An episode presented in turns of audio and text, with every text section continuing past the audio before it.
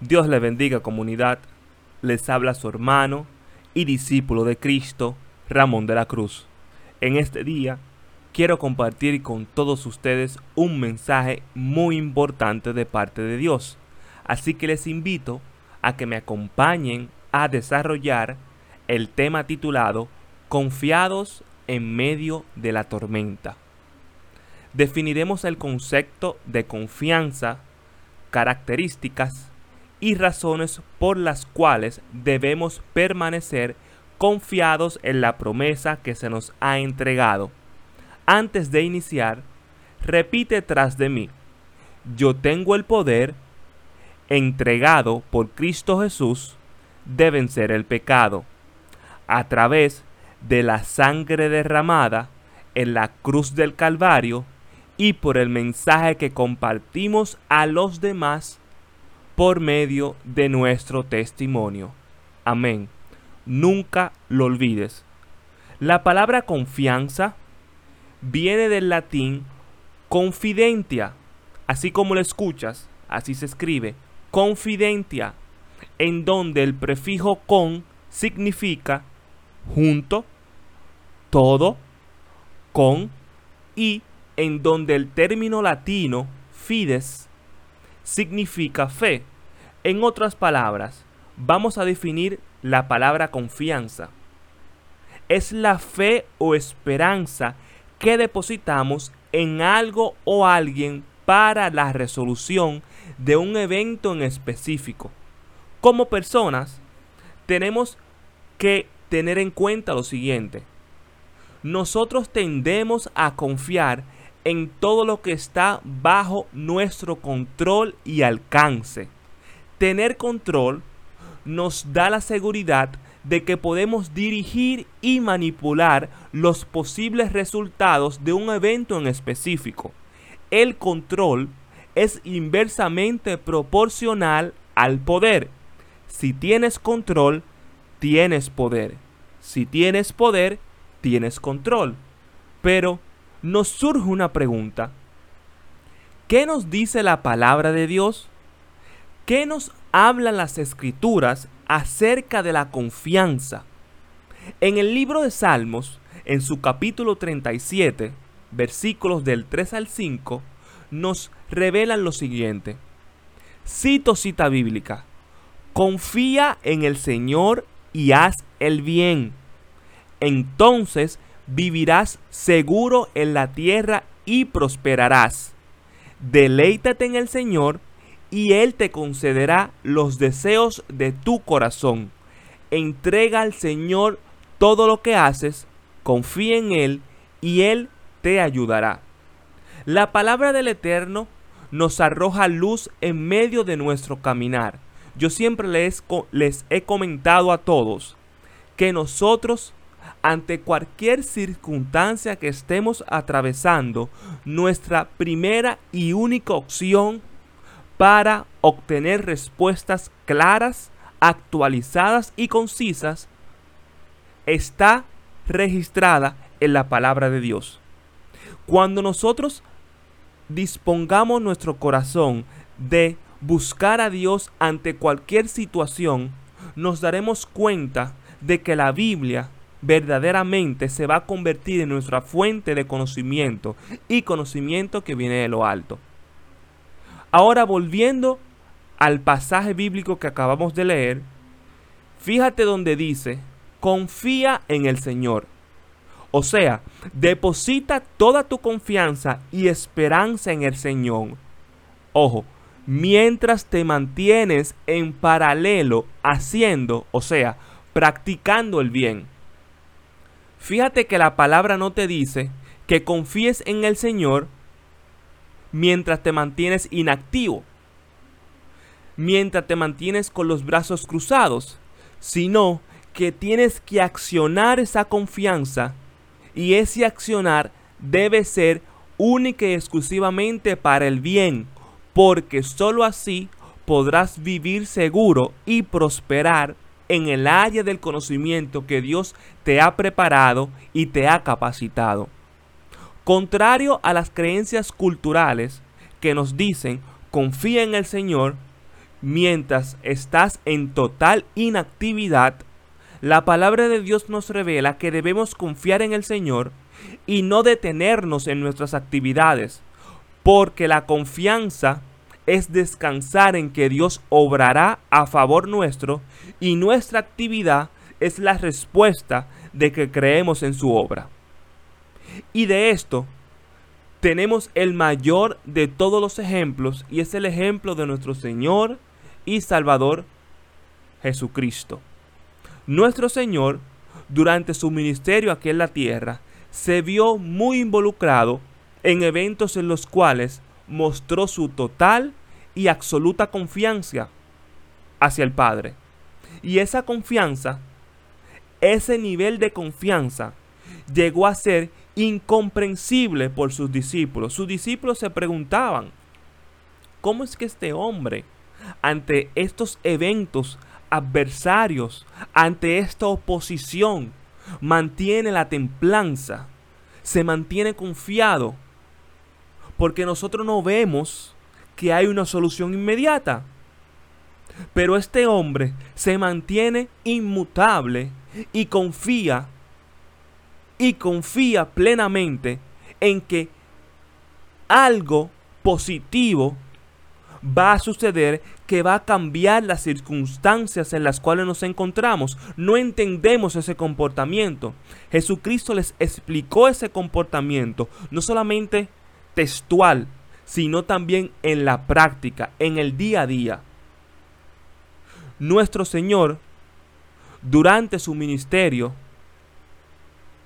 tuvo que poner en práctica para enseñarle a sus discípulos lo que es confiar. Y esa confianza que Él les enseñó les sirvió a ellos como una plataforma para cuando el Señor ya no estuviera con ellos físicamente. En el Evangelio de Mateo, en su capítulo 8, versículos del 23 al 27, vemos a Jesús totalmente confiado, aunque las circunstancias que lo rodeaban parecían salirse fuera de control. De hecho, estaban fuera de control, pero en las mentes de sus discípulos, porque Jesús estaba totalmente confiado en que su Padre respaldaría sus palabras. Y leemos, Jesús subió a la barca y sus discípulos lo acompañaron. En esto se desató un lago. En esto se desató sobre el lago una tormenta tan fuerte que las olas cubrían la barca. Pero Jesús se había dormido, ojo aquí, y lo voy a repetir. Pero Jesús se había dormido. Entonces sus discípulos fueron a despertarlo, diciéndole, Señor, sálvanos, nos estamos hundiendo. Él le contestó, ¿por qué tanto miedo? ¿Qué poca fe tienen ustedes? Dicho esto, se levantó y dio una orden al viento y al mar, y todo quedó completamente tranquilo. Ellos, admirados, se preguntaban, pues ¿quién será este que hasta los vientos y el mar lo obedecen. Fíjate en dos puntos que quiero resaltarles. Número uno, pero Jesús se había dormido. En el original griego, la esencia principal de la oración se había dormido es dormir calmadamente, tranquilo, en paz y con sueño profundo. O sea, el Señor estaba durmiendo como si estuviera en su habitación regular, como si estuviera en su casa tranquilo, confiado, aunque en el ambiente circundante donde él se encontraba estaba en medio de una tormenta y una tormenta bien violenta. Esa confianza, esa paz y tranquilidad era depositada en su Padre Celestial lo cual no interrumpía sus actividades diarias. Y una de estas actividades era el dormir. Fíjense que Jesús no detuvo ninguna de sus actividades mientras él confiaba. Porque mientras él confiaba, él seguía en paralelo haciendo sus actividades diarias, porque su confianza él la, la, depositaba en el Señor, en su Padre, y su accionar en paralelo a esa confianza era la demostración de que él creía en la palabra de su Padre, que su Padre lo iba a proteger. El punto número dos que quiero resaltar es el siguiente. ¿Por qué tanto miedo? ¿Qué poca fe tienen ustedes? En el original griego, la pregunta ¿por qué tanto miedo? Hecha a los discípulos tiene una connotación interrogativa de saber por qué habían permitido que la timidez los haya hecho inactivos, teniendo poder para usarlo, delegado por su Señor y Salvador Jesucristo. La palabra timidez quiere decir debilidad y sensación de inseguridad que tiene una persona ante un evento específico. El Señor les, reprendía diciendo, ¿por qué confían tan poco si han visto tanta manifestación de poder de parte mía? Otro ejemplo extraordinario de confianza en medio de la tormenta, o sea, en medio de la dificultad, del percance, del problema, lo podemos encontrar en la vida del apóstol Pablo, en el libro de Hechos, en su capítulo 27.